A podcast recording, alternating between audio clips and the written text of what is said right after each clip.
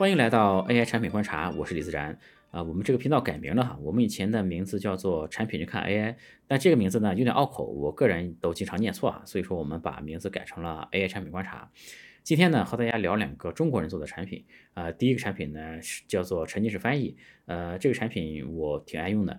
沉浸式翻译是一个浏览器插件啊，它在你阅读英文文章的时候呢，可以把这篇文章拆成一段段的，然后呢每一段英文后面。都跟上一段中文啊，就像你在看双语字幕一样的感觉哈。它不像以前的，比如说 Google Translate 把一篇文章整个给翻译成中文。因为我其实英文阅读水平还不错，我并不希望看到一个机翻的中文的文章，因为它会损失很多原文的意思。就是我希望原文还在。那这个产品呢，其实就是在保留了原文的同时，又给了一个中文的翻译，可以加快阅读的速度啊，而且可能对于很多想学习英文的人来说也比较友好一点。而且它的付费版本呢，还使用了 AI 技术，翻译的更加准确一些。这个产品在中国这边呢，现在口碑是非常不错的。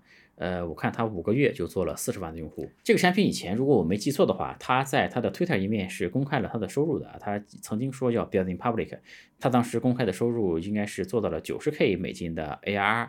但是后来呢，不知道什么原因，他把这个 building public 的标签以及这个呃收入的情况都隐藏掉了哈。而且呢，我今天在看这个产品的时候，发现这个产品已经被收购了哈。我之前在视频里给大家说啊。中国这边呢，其实小公司被收购这个概率是比较低的，但但当然还是有的哈。以前和大家聊过像幕布啊等等一些产品的被收购的一些案例，我个人呢以前做的产品也被腾讯有收购的哈。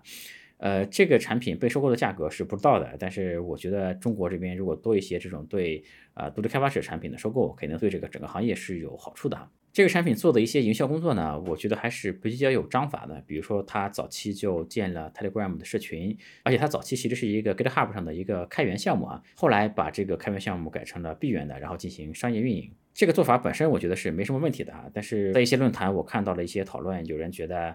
他借助了开源的一些名声，然后后来就把这个产品给闭源了哈。然后这个作者也出来做了一些解释什么的。但这个产品最终的市场表现呢，我觉得它在国内的口碑以及用户数都是比较多的，但在海外的表现呢，好像是一般的。为什么今天聊这个产品呢？是因为今天我在 Proton 上面看到了它。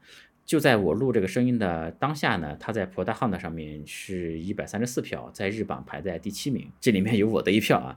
呃，这个名次呢，坦白说并不算特别高。我觉得可能有两个原因啊。第一个呢，就是 Product Hunt 呢上面的用户基本都是美国用户嘛，他们可能没有学习外语的这种需求啊，就是 Product Hunt 的用户不一定符合这个产品用户的画像。第二个呢，是我看它的官网主打的功能是 YouTube 的双语字幕。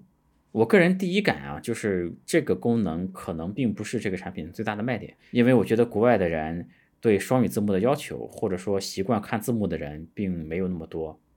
当然，这个判断呃依据不是很充分啊。我们这个频道主要是聊我每天看到的一些东西，就是我第一感的感受啊，就是不一定非常正确，或者说经得起推敲啊。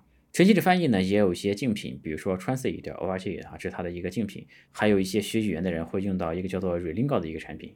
我觉得沉浸式翻译这个产品呢，还是很典型的反映了中国独立开发者的一个路径，或者说一些问题吧。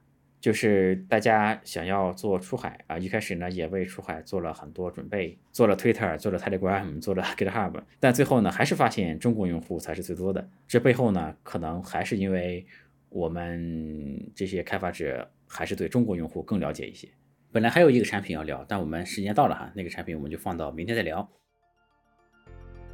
欢迎大家关注我们 AI 产品观察，也欢迎大家加入我们的听友群。